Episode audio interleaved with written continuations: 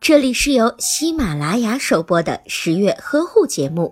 十月呵护帮助孕妈妈们摆脱孕期中的各种烦恼。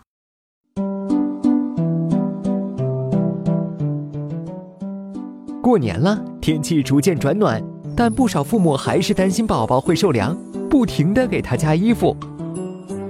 其实，任何事情都过犹不及，给宝宝穿太多也是会捂坏的哟。宝宝的皮肤很薄，如果没有经过后天锻炼，他天生的调节功能相对成人要弱一些。穿得太厚会无法散热，孩子如果老是处于高温状态下，不仅会对他的免疫系统造成一定破坏，甚至有可能影响他的智力发育。除了捂热综合症，穿衣过多还会限制宝宝的肢体活动，使运动系统发育落后。宝宝的新陈代谢旺盛。过多穿衣更容易出汗，容易出现湿疹、痱子等皮肤病。小的感染灶继续扩散，就可能导致软组织感染、蜂窝织炎，甚至败血症、脓毒血症。宝宝感冒发烧时，更要注意不要加强包裹，否则可能导致更危险的后果。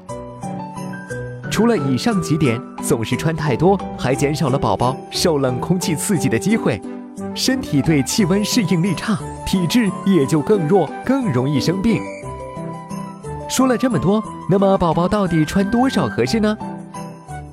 小一些的宝宝可按照比大人多一件的标准穿衣；大一些的宝宝可以和成人穿一样多，甚至稍微少一些，因为他们会经常活动，适当锻炼御寒能力，可增强体质，不易生病。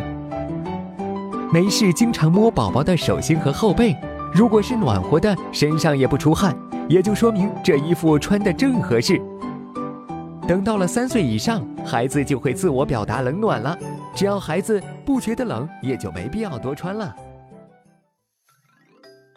关爱宝宝和妈妈的健康，更多的护理和专业的知识尽在十月呵护的微信公众号。喜欢我就点关注吧。关注之后，点击右下角的孕期课堂，轻松掌握孕期产后的知识，让你变成宝宝百事通。